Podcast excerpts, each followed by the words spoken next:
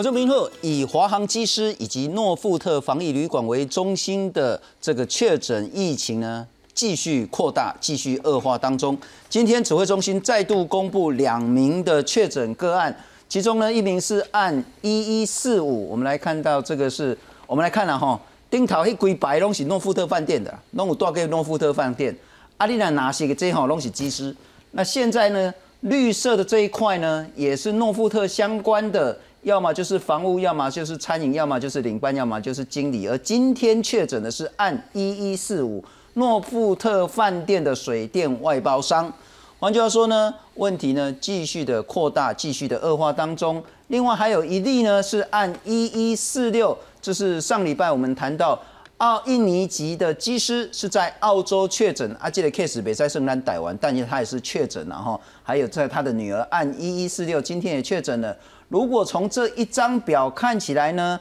总计有二十六个人的确诊，那当然这有加上这个印尼籍的机师了哈。啊，算在台湾头上算二十五个，不管二十五个、二十六个。那另外呢，今天还有个一个讨论的是，这两个个案也感觉怪怪的了哈。所谓的抗体阳性。对，公想哭来对无病毒啊，啊，但是他有抗体，标题上呢之前有感染了，啊后啊，可是呢他传染给按一一一四他的太太以及另外一个，这应该也都是机师了哈，他也有抗体阳性，他没有确诊哦，但是他有得到病毒哦，所以他抗体阳性传给他的儿子一一一三，哦，接下来会有更多的这些疑问了哈，这两个案例呢，这两位技师没有住诺福特。没有住诺夫特病毒对来，唔知。啊，这个按一一零零，这个技师也没有做诺夫特，啊，他确诊了，病毒哪里来？不晓得。好，有更多更多的疑问。第一个，为什么通通都是在诺富特相关？这是一个。换句话说，那么防疫旅馆分仓分流这些东西呢，是不是有缺口、有漏洞、有问题？再来呢？为什么都是机师？这是一连串的问题。那更多一连串的问题是，确诊个案呢，包括在桃园，包括在新北，包括在台北，甚至包括到云林嘉义去了，足迹是遍及台湾各个地方。真的也不需要说非常非常紧张，紧张到吃不下饭了哈。但是待会我们会仔细谈说，这些确诊个案经历的这些地方以及时间呢？请同时在那个地方有出现的民众要注意。那我们要特别再请教今天的来宾是说呢，这支病毒呢，根据医师以及学者的研究出来是说呢，他也许在感染到病毒前七天内呢，他的症状呢是比较轻微的，跟它感冒了哈，发烧、怕卡丘、老皮了哈。但是有一个很重要的肌肉酸痛，这时候大家会轻呼公哦的，我那小感冒年了哈。可是问题可能就会出现在这七天之中。今天再来好好谈一下整个社区感染的问题呢？陈时中指挥官讲说，现在台湾已经面临叫做社区感染的边缘，台湾的风险究竟如何判断？介绍三位特别来宾，首先欢迎是国家研究院感染症与疫苗所的研究员周元宏周老师。呃，主持人、各位观众朋友，大家好，非常感谢周老师。再来欢迎是前台大感染科的医师林世碧林医师，你好，信聪好。各位观众，大家好，好久不见，资深媒体人黄淑清，新中好，大家好，好好好，做好事情还请教我太多还是超厉害了哈，这是你搞我讲我才知了哈。现在我们要担心的，真的也不是说发烧之后才要很小心，而是在前七天，他的症状会是很轻微，很类似感冒、咳嗽、流鼻水，对，也许会有很小很小的肺炎，然后肌肉酸痛，对。啊，我们要怎么样分辨我是感冒还是可能已经感染？好，一般来讲，我们讲感冒的话，大概，呃，大概就前面你刚讲的症状大概都有，有流鼻水、咳嗽，会有一点点喘，这个大概都是我们一般感冒都会有。唯一的差别是一般的感冒的话，很少会到这里关节或这里的呃肌肉会整个酸痛，尤其是在呼吸的时候，很少会到呃吸的时候会很很不舒服，会有痛的感觉，不会。可是呢，这个病毒现在目前研究越来越清楚，是说如果是 COVID-19 感染的话，你在呼吸的时候，这个横膈膜在吸的时候，你会觉得有点刺痛，会痛，这个肌肉这个横膈膜这个肌肉会有痛的感觉出来。那这种东西呢，因为它开始的前七天的时候，会有一点类似像这样子呼吸会的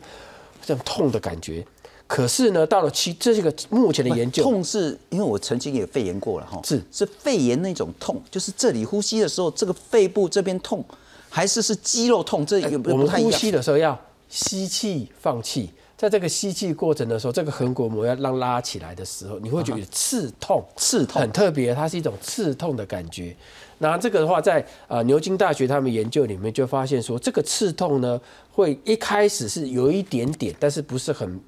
显著。OK，但是它的七天之后呢，会有一个很显著的感觉，就是我一吸的时候，就整个好像要窒窒息了。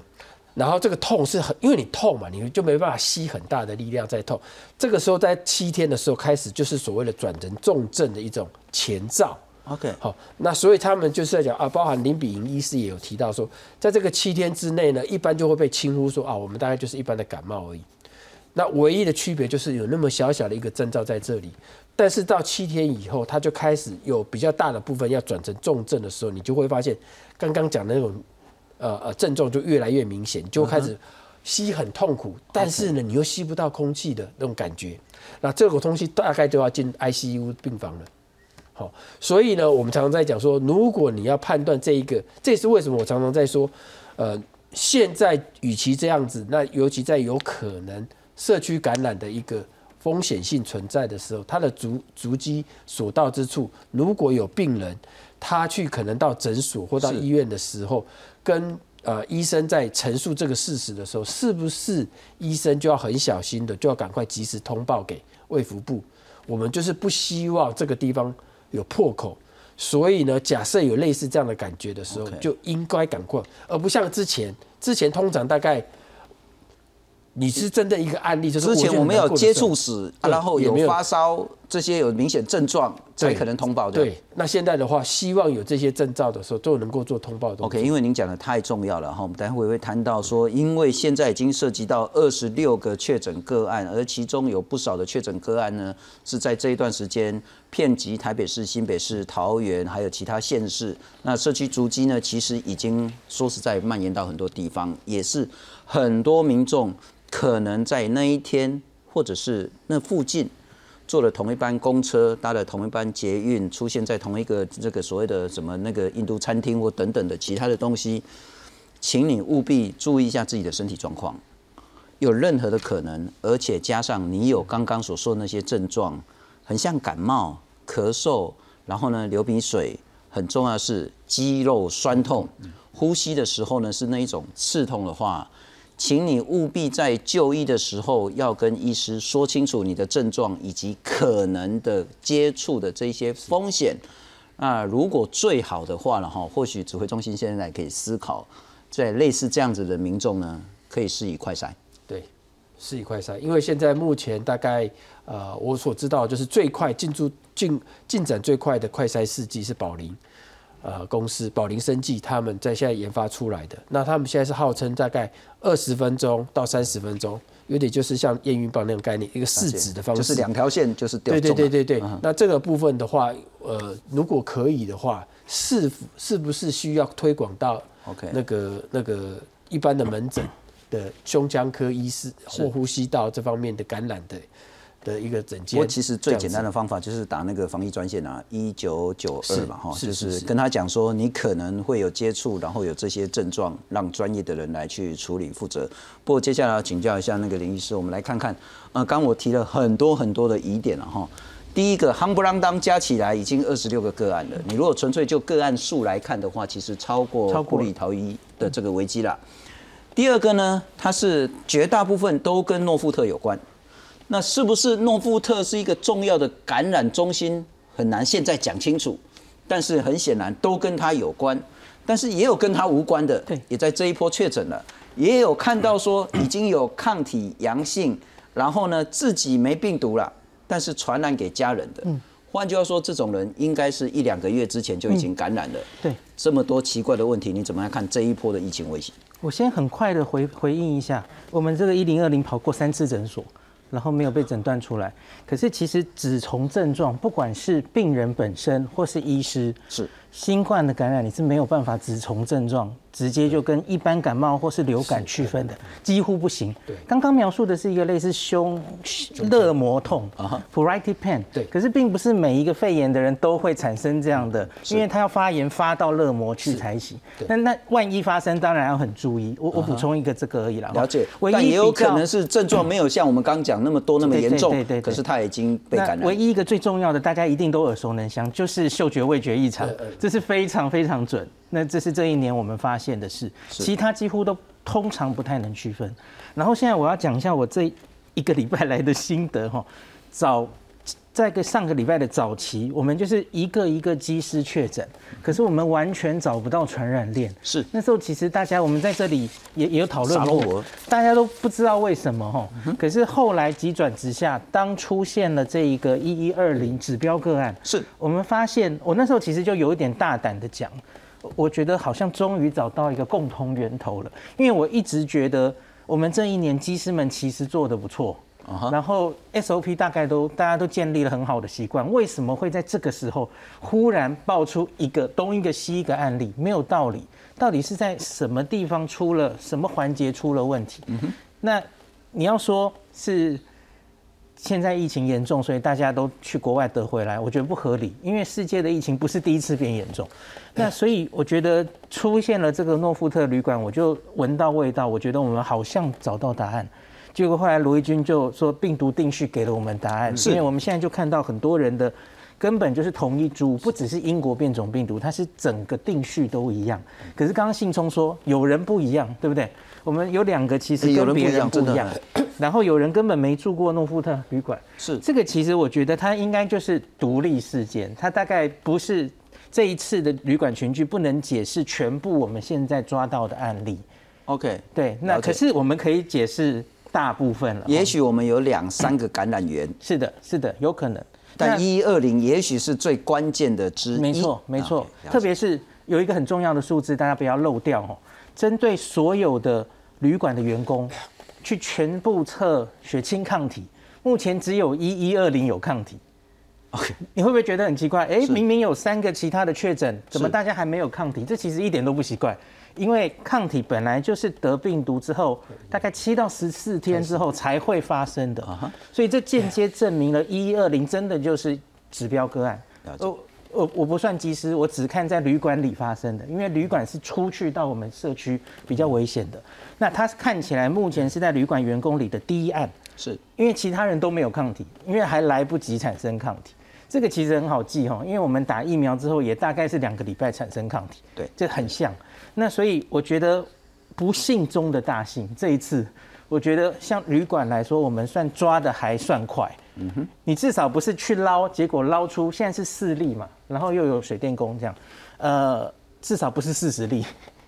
然后至少不是你一捞，好多人都有抗体了，你就发现这这其实早就旅馆已经传的乱七八糟，至少不是这样。是。然后刚刚信聪问的这个左下角这个抗体阳性，哎，对，一一一三跟一一一四到底被谁感染啊？这个人又是哪里拿来病毒？这完全是另外一回事，因为他其实就是回头去找这整个一千两百个华航的机组员去捞。我们那时候没有线索的时候，我们去捞，然后结果捞出了最早是多捞了三个嘛，现在好像又多了几个，对不对？可是最早这个三个再去找他的家人。然后结果发现，其实有五个人有抗体，然后两个 PCR 还测得出来，虽然值已经非常低了哈。那所以就有点紧张嘛，分配在三个班级、两个小学，然后全部的同学停课的停课，然后就做 PCR 跟抽血抗体，全部都阴性。这代表什么？这个东西，这个感染其实是发生在大概一到三个月之前。因因为它有 IgG 嘛吼，然后还可能留着测得到血清，那加起来大概是一到三个月。那可是他曾经到了机师的家庭，我觉得他跟不这一次的诺夫特不一定有关。那他曾经到了那个家庭传出去，然后在家庭里造成大家都得过了，可能是轻症或是无症状就过去了。是，可是重点是他没有传出去，在这个每一个小朋友的班级里，完全没有蛛丝马迹，这是代表我们一到三个月之前防疫做得很好，这是已经过去的事。当时可能就是冬季专案，可能是那个时候布逃大家很紧张，所以口罩戴的牢。这个是我们过去的光荣。可是我们现在要面临的是，现在我们社区这一两个礼拜太多铺路了，是已经确诊的人已经在社区上带给社区都造成了危险。造成了传播的机会，那这一次我们可不可以挡下来？这是现在开始要看的事情。OK，那两个可能补充一下了哈，就是说第一个就是说我们现在要做的是说社区确实有风险，对，否则陈时中陈部长也不会讲到说我们现在是社区感染的边缘，对，事实上现在其实应该已已经是到社区感染的了哈。那第二个其实刚刚那个林医师谈了很多，其实我们在谈都是基因定序的问题，对，我们是其实在做病毒的疫情调查。他毫无任何的道德上的一些问题或者是谴责，因为没有任何人要说，所以其实不用给任何确诊的人有任何的这些所谓的道德或其他方面的这些压力。但把这整个意调查清楚，我们才能避免下一波的扩大。也就是说，刚刚我们谈到说，这个案一一三、案一一四被他的那个家人机师呢，已经身体量有抗体了，有抗体就表示可能他是在一到三个月前就已经得到了。换句话说，在这三个月内，其实我们在社区就已经有病毒了，有的，只是没传出去。对，所以请大家传染链都阻阻继续阻掉这个传染链。没错，请教肃清之前，我们来看看今天又有两个确诊的病例。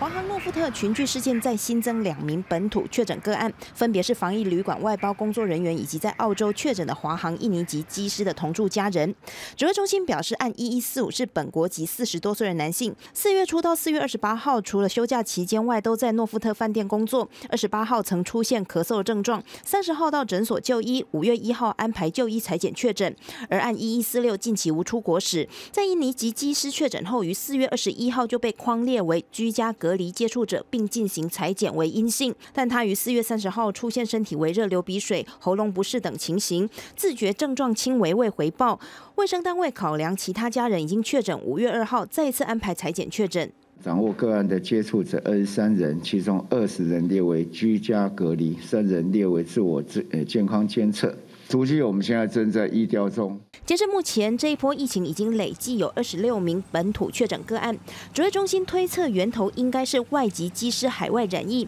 入台，在检疫旅馆隔离所引发的群聚，因此针对饭店进行地毯式环境裁剪，四百三十二件环境检验结果全部为阴性。总共我们有三波，第一波三十九件，第二波一百零三件，那第三波有两天，总共采了四百三十二件。那环境的部分，我们大概采的都蛮细的，那每一间房间都有采，好，那都是阴，都阴性。为了让外籍与国籍航空机组员、航空公司员工与一般居检者能有效的分流，指挥中心也宣布，外籍机组员的防疫旅宿将以一家为原则，国籍航空机组员防疫宿舍则由民航局来规划专责防疫旅宿，暂定由诺富特饭店继续负责。啊，国际航空的机组员入境之后，过去他们都还会是去到。公司完成这个工作任务的结束，再到防疫旅馆或回家一人一户的这个居家检疫。那这一块，我们请民航局协助两家航空公司，能不能把这一道的程序啊，透过其他的方式来做检讨？另外，因印度新冠疫情持续攀升，除了之前公布的本国籍居留证的民众入境后需集中检疫十四天外，指挥中心也在扩大入境的限制。从五月四号起，据十四天印度旅游史非本国籍人士一律暂缓来台。记者为陈立峰推报道。呃，肃清拍谁了哈？就是你给我一点点时间，我稍微念一下这个足迹。首先要先感谢振兴医院蔡贤龙蔡医师整理这个非常详细的表，而且他很认真，他一直还在 update 当中啊，所以大家其实可以到他的脸书再看一下，到底有没有更多的东西。不过我们来看看，从四月二十七号或者更早之前呢，其实相关确诊的案例呢就已经遍及了台湾很多地方。那我们来看看按一一二八，这字有一点小了哈，不过那个其实真的很多地方，桃园、桃园、桃园、桃园、桃园、桃园、桃园、桃园，哦，总之一一二八在四月二十七号到二十八号中间呢，包括搭了市民公车 GR 线，然后呢捷运坑口站到二航下。二航下，然后到机场管站，然后还有这个叫亚洲七零三中立火车站到果林站，然后呢四海游龙也去了在中立店，然后三明治先生等等法式甜点大润发中立店，然后自助洗衣店小河屋，然后呢。然后一一二九的案例还到云林北港去了哦，所以我看到说有那个民众在北港吃小吃的时候，公在电视上看到公哎，啊都这间店啊惊得死啊，金钱拿不拿被抓跟南港啊呢。然后呢，嘉义也有去吃火鸡肉饭，然后也有到阿里山小火车的森林区，然后呢，奋起湖也去了。那不过我们讲。地点是重要的哈，但时间更重要。不要说哎啊，我这个昨天有去啊，其实也不用那么紧张，因为都已经消毒了。然后我们来看看下一张，拍谁哈？下一张呢？这个我们来看看是按呃一一二九的部分呢，在四月二十六号的时候呢，包括做了机捷台北车站到机场旅馆，包括做了二五四，做了六七二公车。然后呢，也到了那个光复北路，就是在应该这是算松山区了哈。啊，这家餐厅其实还蛮不错的，巴雷巴雷，就是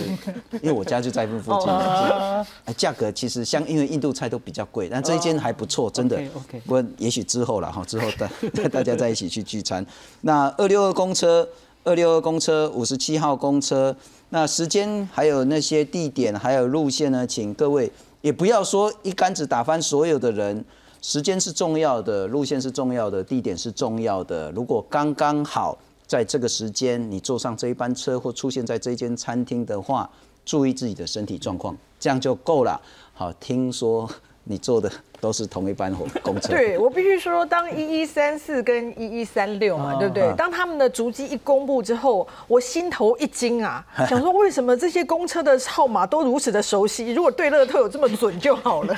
就发现哎，真的，而且有有几天几乎重叠。因为他的对几乎像比如说五十七号我也常坐，然后他的二三五或六七二我都常坐，所以我那天心头一惊，想说怎么办？后来发现呢，至少现代科技带给我们的好处就是。我的悠游卡的记录全部都在手机里面，我的悠游卡登录，所以我只要点进我的悠游卡，它就告诉我我什么时候刷卡在哪一个地方，就是我比如我是首都，我是大都会，我就可以对一下我跟他的时间有没有对上。后来看完之后就觉得，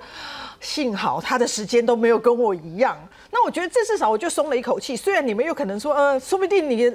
隔了三个钟头之后啊，他摸过地方应该没有那么倒霉吧？三个钟头之后应该不同班车，他车很多，好吗？所以我觉得大家也可以，就是看足迹的时候，顺便推广这个所谓的载具的好处。是，因为如果你是用悠游卡或者是用电子发票啊，你去过哪里，跟他同一家店，你都可以对出来时间点一不一样。所以像我自己是重新看一次之后，确认自己没有跟他同一个地方，就觉得好过很多。那我觉得观众朋友也可以这样：假设你刚好是双北地区的民众，你发现你有跟他同样的可能通勤的时间、通勤的这个车辆，那可以看一看。我觉得这会比较你自己放心。那如果说真的不放心的话，我脸书有个朋友很可爱，他说他就发现自己有跟他重叠，然后最近又觉得有点咳嗽或干嘛，他就打去一九二，然后他就说：“那你去筛检好了。”他就搓了一下，反正就没事嘛，就是自己放心，国人也放心。我觉得这这样的处理是比较完满。的啦。不过说实在，你看这个东西哈，就是坐的捷运啊，坐的公车啦，哈，然后也有包包到那个从乐华夜市顶溪站，然后也坐到松山区等等等。我其实心里好像比较踏实一点点，周工，不管现在是坐那个火车也好，坐捷运也好，不管是那个台北捷运还有机场捷运也好，坐公车也好。通通都是强制戴口罩啊！是，对，所以教力工那被断嘛，断被公寡严重啊。这这也就是为什么我对于台湾这一次，我觉得即便是因为曾经大家看到这一波的防疫旅馆事件，有些人就把它对比成澳洲去年七月大爆发之前，就是五月份的防疫旅馆爆发事件。因为五月份的澳洲只是因为一个小朋友在他的房间里面涂了屎尿，然后饭店人员进去整理。结果饭店爆发了一波感染，可是当时饭店经理应该也是五月二十号、二十五号确诊，可是还有几个保全员确诊，可是不是当时马上就知道，所以一直到澳洲七月份大爆发，几千个人感染，很多回溯就发现都住过那间旅馆。然后最重要的破口，其实那你会想说，很多人就会想说，那台湾有没有可能造成这样？所以，所以我就看台湾有没有可能这样的几个点是：第一个，我们口罩戴得很紧，就像你说的，即便我们看到他都做大众运输，大众运输每个人口罩都戴着。第二个事情是，他有没有去到风险高场所？因为比如说我们现在看到比较高风险，可能只有饮食店而已。可是像澳洲那一系列，有一些是到了安养院，然后还是。哦，俩零单单盘时间嘛没问题，我感觉俩零应该还好。然后呢，所以呢。我们高风险场所是比如说像安养中心、长照中心那种老人多、卧床多，没有办法。那澳洲那一波是因为有一条线到那里就大爆发，所以我觉得台湾第一个还没有出现这种真的超级高风险场所。所以到目前来讲，你不用想象成我们会变成像那样的状况。可是还要考虑的事情是，毕竟现在还有新的最后外水电外包商的行足迹还没有出来，而且一一二年的足迹，我想它应该没有完整，因为它当时已经相对重症了。对，所以他们公布。的比较做，包括他的就诊记录跟他的平常通勤记录，要完整医疗也不要完整医疗也不容易，所以有没有其中其他的缺口，我们不知道。啊，我等你再过来讲一一二零，我是请教你了哈。啊，拢跟诺富特有关的，啊，诺富特是防疫旅馆的，是啊，防疫旅馆是分仓分流的。教立共不管是领班啊，还是经理啊，还是房务啊，甚至外包商，第一个他们彼此都要做最严格的这个疫情的防护。第二个，他们也不会接触到技师啊，是。啊，技师你去大饭店，啊，都一人一间，啊，物件拢徛门口靠伊家己摕，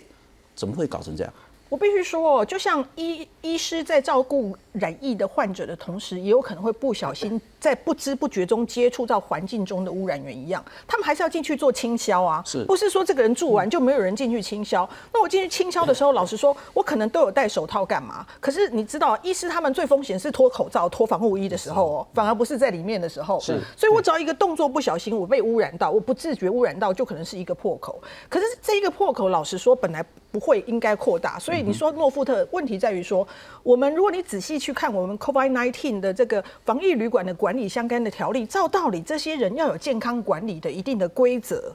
这个规则里面就包括固固定的每天的，包括测量体温，或者你有呼吸道症状，是不是应该跟主管报备？甚至你要去就医，都是要有个特别的安排的就诊。如果你是防疫人员，你在做这些事情的话，可是我们可以看到，这个他三度去诊所就诊。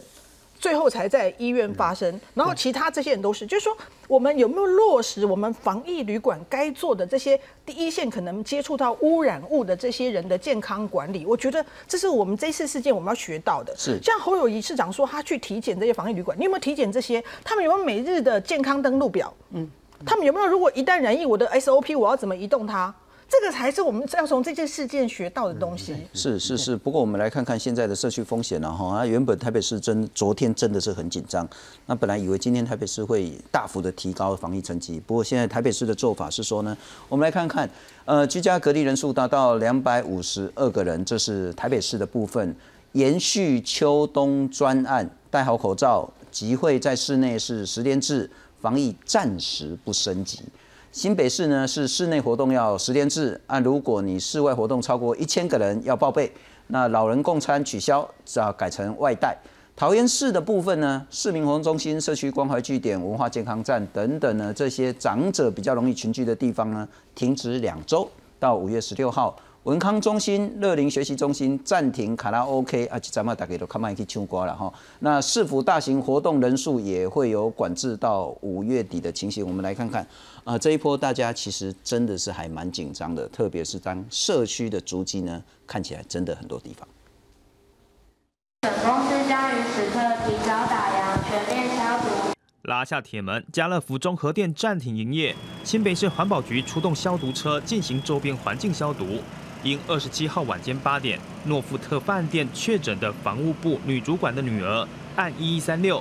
曾经到店里停留半小时，配合政府相关的防疫措施，下午家乐福进行闭店作业。呃，四到五点左右，我们应该陆陆续续就可以完成闭店的这一块。今晚会开始进行全面性的消毒。按一一三六就是按一一二九，六十多岁女防务部主管的女儿。指挥中心公布四月二十六号到二十八号这三天期间往返住家及公司的详细意调足迹。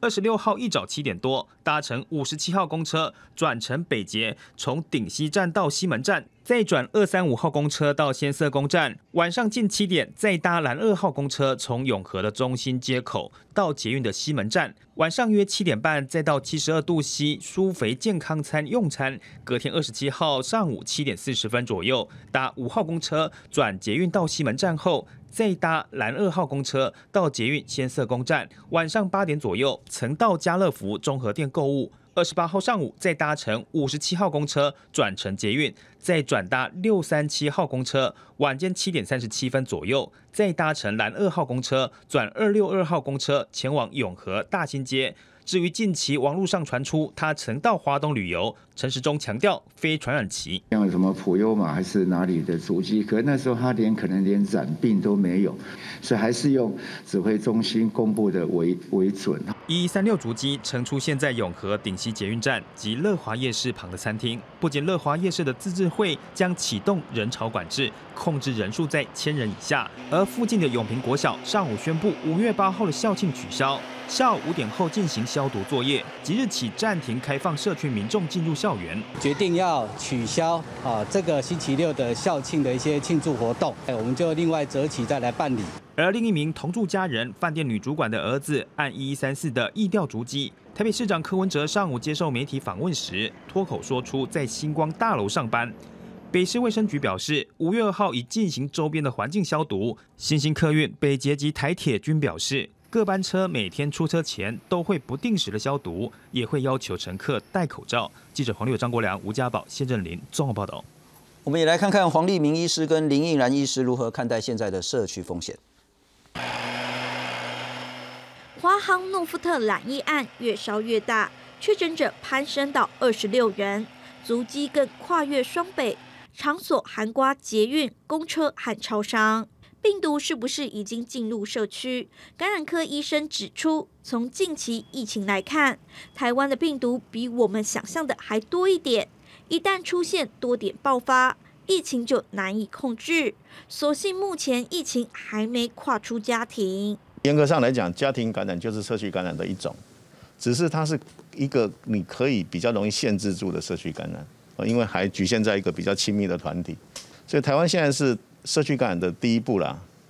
那再来就是要小心一点，不要让它变成呃一些跟你都不太熟的人都可以被感染。目前华航货机的驾驶呢，有好几位呢身上都已经出现 IgG 抗体阳性，那但他目前又没有明显的那个症状，那个核酸检验也是阴性的，表示这些驾驶呢已经在。几个月前就发生感染，那既然感染又没有被发现呢，很可能他会把这个病毒散播到社区去。黄立明则向北部民众喊话：未来两周如果有发烧、呼吸困难等症状，最好接受筛检，以避免成为病毒传播链。记者许春凤整理报道。我周老师还是要请教您，然后就是说，其实说实在，你们专业的人讲那些东西哈，我们会听个不飒飒。是家庭感染是不是社区感染？那陈时中部长说现在叫社区感染边缘，所以现在没有社区感染嘛。可是好像说啊，现在不就是社区感染嘛？但这个名词之争，我觉得意义不是那么大，恐怕还是要看说，那到底我们现在一般民众面临到会不会爆发？小规模或中规模或大规模，然后，那我们来看看，现在看起来都还是集中在不管是诺夫特，不管是机师，乃至于他们的家人当中，风险怎么评估？OK，我们先讲哈，社区感染，我刚刚可能这个在我们感染学里面就有讲到，社区感染通常是指说，呃，在一个定点的地方，一个区域里面有好几个点同时爆发所谓的群聚感染，这个我们叫社区感染。那我们以这样的方式对照现在的感感觉的上，他看起来是在家里面，他并没有扩散出去，所以严格说起来，他是的确你可以讲成他是所谓社区感染的一环，但是是比较广义的方式来讲。是，所以呢，这个地方等于是说，可能是我们可以可喜，也可能要可可忧可忧的部分，就是说，代表说这些潜伏的病毒感染的确是有。OK，好，那。比如说，我们刚刚讲说，包含在一一一三一一四，它大概两三个月前已经被感染，所以那个时候至于来源我们并不知道，可是我们知道它有感染。至于它的足迹之后会不会再扩散出去的话，哈，这个是另外一个层次。我们先讲它是不是有潜伏性的病毒感染，在我目前看来是有，但是它具不具备拓展出去，这个就考验到我们自己。国人的所谓的公共卫生的概念，嗯哼，那似乎包含爆之前的布逃，一直到我们现在，本来预期可能多点爆发的一个状况，并没有发现，是，所以这个部分的话，我们可以局限，他可以讲说我们是局限型的，呃群聚感染，OK，局限型的。那这个群聚感染是指家庭为单位的。至于说要爆发出来，可能还是有待于我们现在目前疫调出来之后。一方其实疫调有个好处，一方面是让大家知道说这些可疑似的患者、疑似的状况，它有这足迹的反呃的的范活动范围。第二个是让我们听到的民众的时候自我警惕，我们是不是要在预防，在我们的公共卫生里面做得更确实？是，那这个地方就可以断了我们所谓的传递链，感染的传递链。OK，好，那接下来更难的问题要请教你，然后，呃，病毒的基因定序啊，这可能是在专家来讲是极为关键的了哈。我们刚刚讲说，没有任何的道德上的这些所谓的压力或者指责，纯粹就是说，到底上痛好上哎。啊，你爱掠着迄个头一竿巴掌，你掠着头罩规竿再甲揪起来嘛吼。那我们来看看指挥中心所做的基因病毒定序呢？呃，紫色的部分呢哈，橘色的部分，橘色的部分是还在调查当中。可是很显然呢，按一一零一，按一一零二呢，经过定序就是英国的变异株，但是序列彼此有差异。然后呢，这跟一零七八、一零七九、一零九零、一零九一九二一二零呢也不一样，可能是个别的事件。从基因定序，我们可以看出什么重要信息？OK，我们先讲英国啊，好，病毒的话有变异株的话，一般来讲就是经过一段时间之内，绝大主要的区块，那我们大概这个地方主要是以分析 N 蛋白质跟 S 蛋白质里面做分析比对的时候。它绝大部分有百分之九十以上的相似点，我们会称为同一株。至于说个别的差异，是指说这个地方经过了几代，通常是两代到三代的时候的病毒就会具有突变，但是它突变的时候不见得会局限在 N 或 S，或在其他地方。所以，但是我们在做基因比对的时候，会通常会连续性的。M 蛋呃里面有 N 蛋白质、S 蛋白质跟 N 蛋白质都会做比对的时候，有时候它不见得会落在我刚刚讲的 S 或 N 上面或其他地方。那如果我们看到的不是在 S 或 N 上面，其他的几个区块的时候，我们会认为它是同一个来源，同一个来源哦。但是呢，它可能不同，没有相关联性。比如说，我都是在这个，比如说英国，随便讲英国的某一个社区里面我感染，可是因为它的来源是好几个人。感染的，虽然这个部分可能在更源头可能是同个人，可是呢，经过时间的演化的时候，它开始有一些变异了。好，那我们现在回过头来讲，现在讲一零七八、一零七九，一直到一一二零之间，他说有一些的差异的时候，会认为所谓的个别事件，是因为他的确也看到，在除了 M 跟 S，啊，对不起，N 跟 S 以外，它其他地方有一些的变异。那这个部分的话，绝大部分会出现在不同的来源出来的，所以我们认为他这可能应该回过去调查这些案例，他们在之前在飞机飞航的时候的足迹在哪里，不见得是回到，不见得是在同个机舱的时候感染的，看起来因为一个病毒从一个人转移到另外一个人的时候，通常在我们称为一代，是。这一代很少可以马上变。除非它来源本来就不太一样，嗯哼，不然你要马上有大大量的变化，会我觉得还蛮困难的。对，通常必须有，比如我感染了个 A，再感染到 B，B 再感染到 C，嗯哼的时候，才开始可能有一个病毒，一个里面的一个区块变异。了解了解，我完全听懂了哈。总之两个重点就是说，我们在做基因病毒定序的时候呢，主要是想说到底是谁传给谁，谁传给谁啊？这也许在科学上可以认真说，譬如说是我。传染给周老师，我同时也传染给林医师。那林医师传染给素清。那如果我们五四个人一起基因定序，我们也许可以厘清这个关系。是的，目的是这个。第二个更重要的目的，透过基因定序，也许就可以了解到底是不是在诺富特。嗯，哎，是的，还是在更早之前？是的，是是在机舱，还是是在国外，还是在另外一个店？哎，是。那这个其实是需要科学去论断的哈。但我同样的问题要请教一下林医师，包括基因定序，你如何看待？但更包括这个指标性的个案一一二零，我们来看看一一二零呢，这是诺富特的防护主管四月十七号的时候开始有呼吸会喘的这些症状，那推断四月十五号就有传染力，十九号到二十六号多次到诊所就医哦，我查出来了，这个很重要哦，三次。多次到诊所就医，但是没有被查出来，四月二十七号诊断是肺炎住院裁剪，二十九号才确诊。从四月十九号去看医师，到二十九号确诊，经过了十天了。那现在住进 ICU。重要讯息是 CT 值二十一，现在大家都是变成病毒专家了哈。听到 CT 值，反正越毒越低就越毒这样子了哈。那血清抗体 IgM 跟 IgG 都是阳性的。罗伊军罗伊斯讲说，按一一二零呢，跟先前的机师按一零七九、一零九一、一零九二都是英国的变异株。显示有交互传染的连接存在，但不是空调传染。好，那极重要的问题是说，如果都是阴毒变异株，是不是更毒？是不是更可怕？是不是更高的重症甚至致死率？是不是传染力更强？呃，目前英国那边的大量资料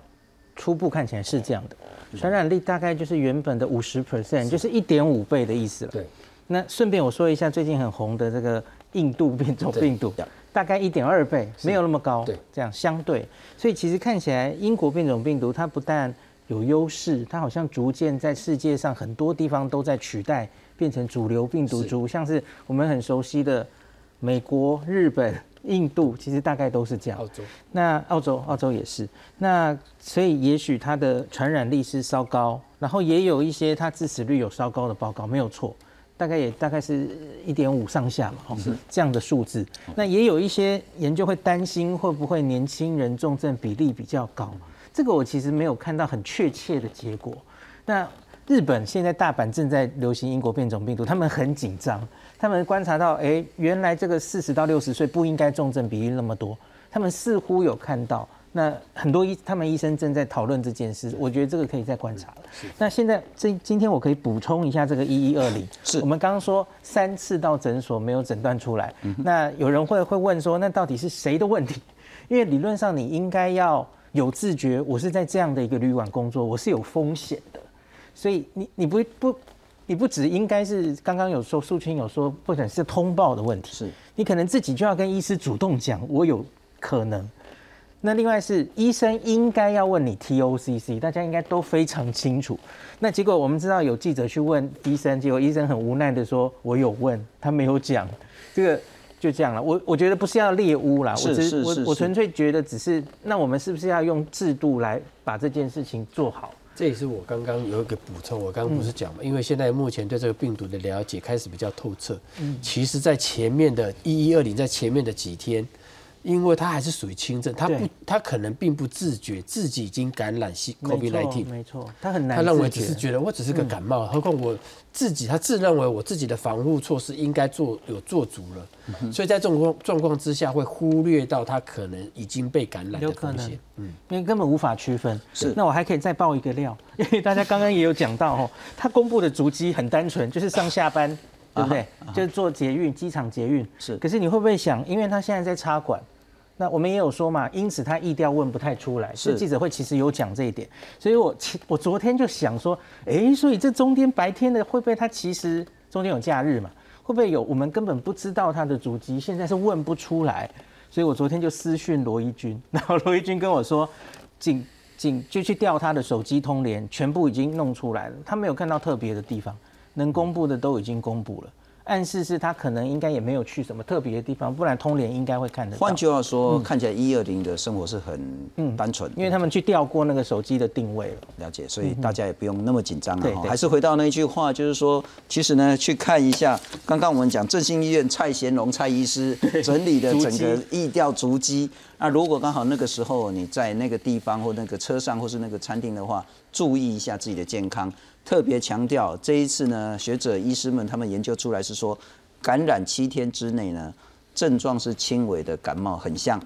但是呢，有些人会肌肉酸痛，有些人也许也不会。那总之呢，你当你有发现自己有感冒症状的时候，而且你又有类似的风险的时候，请你务必。最好是打一九二二，否则就是你到医院诊所的时候，跟医生要讲清楚这个风险。当然，个人防护要做好。不过我再请教一下素清了哈。我们来看看机组员，因为之前我们有谈到说，因为真的来，咱的晶片也是要卖给人家，我们的疫苗也是要载回来。你也不可能说机师啦这些机组人员呐进来就给他关两个礼拜，再加三再加七天的自主健康，所以他们就是三天就飞走了啦哈。我们来看看机组员是不是有一些呃防疫上要补强的部分。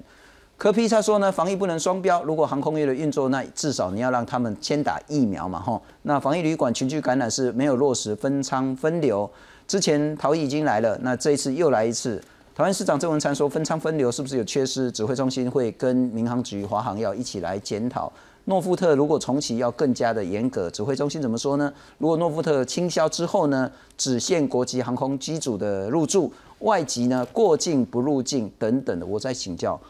在特别是机组人员以及防疫旅馆的部分，我们有没有一些明显的问题要检讨？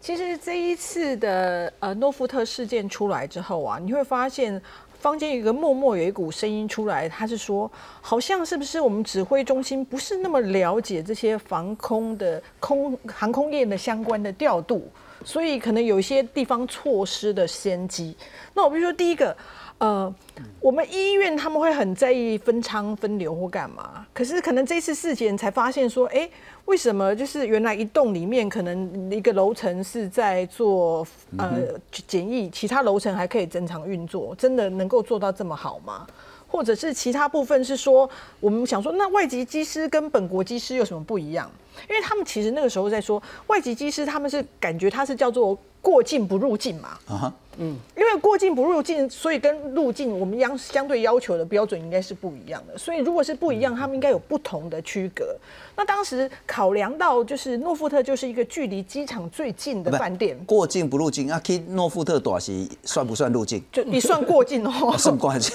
对，所以就是他们会觉得这些东西呢，应该要理清，就是分得更清楚一点，这样才不会有未来。就是我们现在都要防范的都是未来，我们希望未来不要有类似的事件再发生。所以这个地方真的是必须要特别的注意的啦。然后为什么这次还有一些杂音，就是说有些民众会说，哎。那这样子以后都改成十四天哈，这件事情变成我们必须要重新检讨，就是为什么后来慢慢的从本来的什么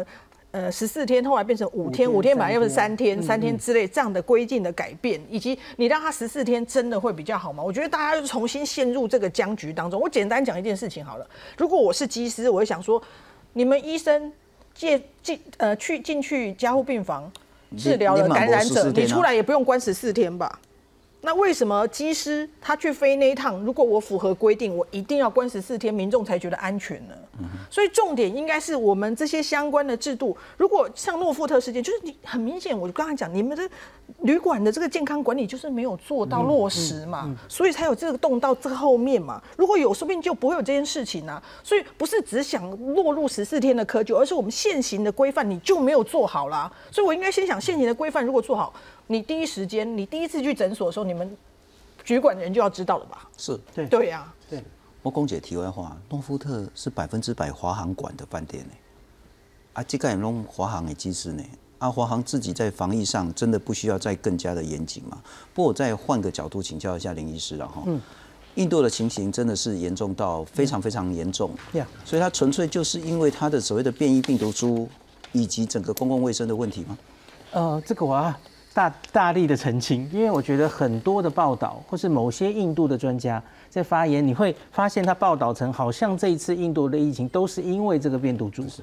不是 B 一六一七。那我们现在其实看哈，印度从国家级发出的报告没有，他们还在整理资料，现在看的都是一些很小型的实验室，各地零星的资料。那就上礼拜他们有说，目前印度培养。去做病毒株的比例很低很低，那印度非常大，是，所以其实它没有办法，现在资料太少，不太能完整的告诉我们各地流行，然后到底是在什么病毒株来解释这一次的大流行，像是还有冲突的资料，比方说我们看到那个 N 省啊，很大的那个省，有一个资料初步资料说，好像是 B 一六一六一七。印度株比较多。可是最大的新德里，新德里结果是英国变种病毒比较多，然后原本的第六一世纪其实也还蛮多的，大概一半。所以我觉得现在世界上很多地方在讨论疫情，常常说变种病毒肆虐。我觉得你假如怪变种病毒，你好像就是自己都没有责任，这是病毒的问题哈，就像大阪现在一样。是，可是其实病毒的群突发有太多因素，我觉得都不是单一因素。就跟很多人也在讨论，印度有宗教的因素、政治的因素，他们全部都放松了哈，是，就觉得自己做的很好，全部从政治人物到民众都放松。国内给台湾一个警惕啦。对，公共卫生、洗手、戴口罩、社交距离以及疫苗，打疫苗。这没有其他的方法。疫苗也打得很少，就很可惜。但是疫苗大国哎。